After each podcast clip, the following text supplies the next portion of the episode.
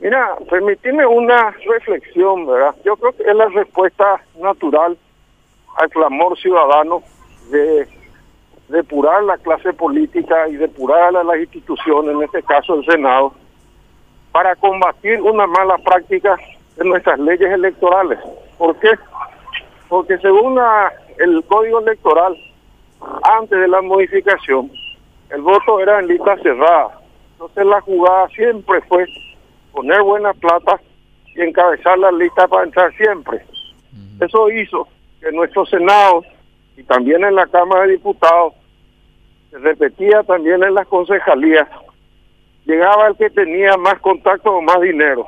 Bueno, lo que está pasando es que la ciudadanía no soporta las inconductas de algunos parlamentarios y entonces obviamente se produce un reclamo que está intentando corregir un error del sistema. Por suerte ahora ya se aprobó el voto desbloqueado preferencial y quizás con eso el ciudadano no se vea obligado a votar por una lista que no eligió, cuyo orden no eligió y que finalmente pone los primeros lugares los de siempre y los detrás siempre de relleno. Esa es una reflexión en cuanto a qué está pasando, ¿verdad? Lo segundo es que la Cámara de Senadores está haciendo un esfuerzo por intentar recuperar parte de la confianza ciudadana, porque gran parte ya la perdimos. Y esto implica que cinco o seis senadores perdieron sus bancas por inconductas, conductas serias vinculadas con el tráfico de influencias. Y por otro lado, a diferencia de la Cámara Baja, donde no se fue nadie, solamente se fue Ibáñez que renunció.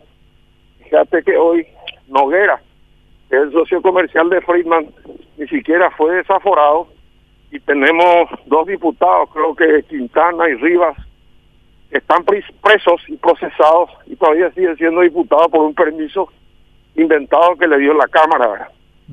Entonces no es que hay una guerra de pérdida de investidura, es que tenemos que entender que el cargo que tenemos nos obliga a una conducta que por lo menos en materia de uso de poder se convierta en beneficio propio, sino en beneficio de la ciudadanía. Bueno, y en ese sentido, senador, eh, ya es oficial, ya se ha presentado este pedido de pérdida de investidura contra Sisto Pereira, justamente hablando del tema eh, supuesto tráfico de influencia eh, que es del, de lo cual se lo acusa a este a este senador. ¿En, qué, en cuál, cuál es el estatus de este pedido, senador? Eh, ya está presentado, está presentado, está firmado y cuando yo lo revisé y hice algunas correcciones de estilo, este tenía tres firmas, la del doctor Godoy, la del doctor Barrio, la mía, que estaban revisándolo para sumarse también los legisladores de Pacha Querida ellos iban a hablar con otras bancadas, porque algunos no quieren firmar, pero van a apoyar, ¿verdad? Con su voto seguramente en el momento que se trate. Así que ya está oficialmente presentado, Luis. Adela. A ver, Adela Mercado. Eh, en un ratito la tenemos a, Adela. Eh, Luis, ¿estás por ahí? A ver, bueno, este, sí, teníamos a los compañeros. Lo que pasa, senador, le explico. Yo estoy acá desde, desde estudios. Yo soy Marcelo. Luis está desde su casa. Adela desde su ah. casa también. Bueno, entonces quería también hacerle unas preguntas, pero creo que estamos teniendo una, un, problema de conexión. Bueno, el, el audio en cuestión, que es lo que es lo que compromete bastante al, al senador Sisto Pereira, es, es contundente, senador, como para llegar a la conclusión de que sí hubo tráfico de influencias sí es contundente sumado a las demás pruebas, ¿verdad? Hay que entender que acá hay una denuncia muy seria que ya está presentada, denuncias penales por un abogado serio, Oscar Tuma Padre, acompañado de documentos públicos.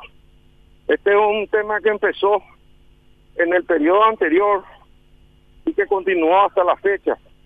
Y esto tiene que ver con la seria intención de nuestro colega y particularmente del sector de presidir la Comisión de Reforma Agraria.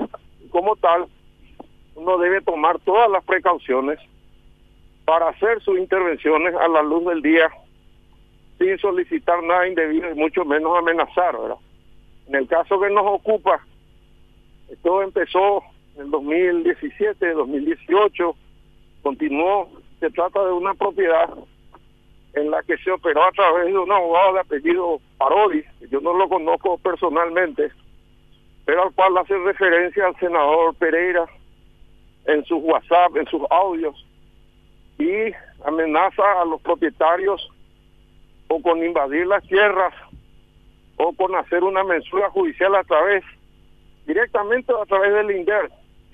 Y yo me pregunto cómo puede un legislador amenazar que una institución pública haga una mensura judicial, es decir, que tiene una tremenda influencia sobre el tema, lo cual nos lleva necesariamente a concluir la extraña alianza que hubo en su momento entre un sector de la izquierda para evitar que el tema Freeman sea tratado, porque Freeman aparece como responsable político, con beneficios también irregulares, en todo el manejo del INDER que lamentablemente no termina de sanearse.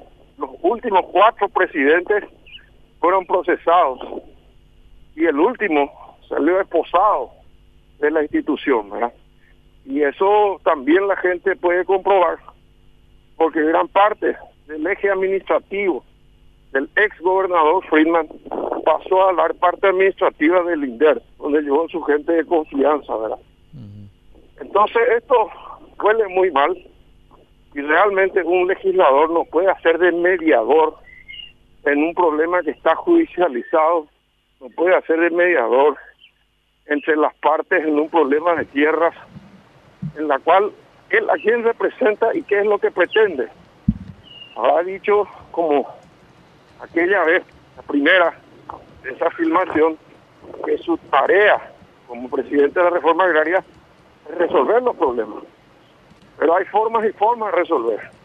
No es tampoco correcto en mi visión en una tierra invadida, cuyo título no está en discusión este se produzca un discurso donde se asegure la expropiación del terreno de un cuerpo colegiado. Y así podemos seguir mencionando que hay un claro hilo conductor entre la actitud del legislador, eh, la amenaza al propietario en forma directa y a través de su abogada, con la invasión o la mensura.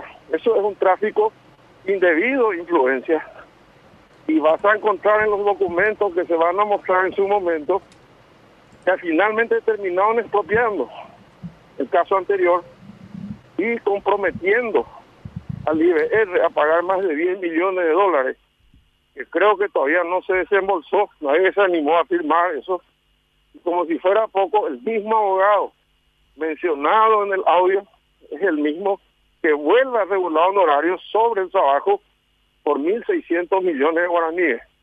No son cifras menores y no es muy claro el actuar, por el contrario, aparece siempre involucrado en estas cuestiones y esta vez hay suficientes documentos para aprobarlo. Luis, adelante Luis. Sí, eh, ¿qué tal, senador? Eh, una cuestión que, estoy mirando un poco. Ahí está el pedido de pérdida de investidura de Javier Zacarías, Rodolfo Friedman, Sixto Pereira. Hoy visto que todavía no se hizo ni cargo ningún senador, pero hay un pedido de organizaciones políticas para la pérdida de investidura de Fidel Zavala. En acá eh, es todo contra todos o decir, bueno, eh, si yo consigo votos para Rodolfo Friedman, nosotros te vamos a dar votos para Javier Zacarías. Así son las negociaciones en este en estos casos. No sé, yo no estoy participando en ninguna, Luis. Puede ser exactamente al revés. Puede ser que la operación cicatriz decida postergar el tema o salvar a ambos. O puede suceder que haya una alianza como la que formó la mesa directiva del Congreso. Un sector del oficialismo con un sector de la izquierda, con el sector liberal la fina alegre.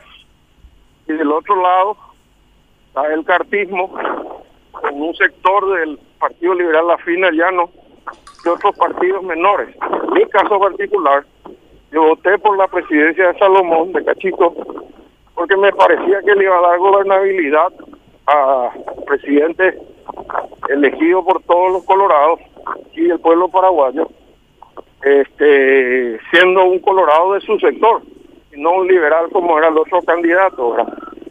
Así que no conozco las negociaciones. En mi caso particular, más allá de los colores o la ideología, la posición tiene que ser la misma. Cualquiera sea el partido al que pertenezca. Nosotros estamos obligados a tener una conducta relación a ciudadanos impecable, sin margen de duda.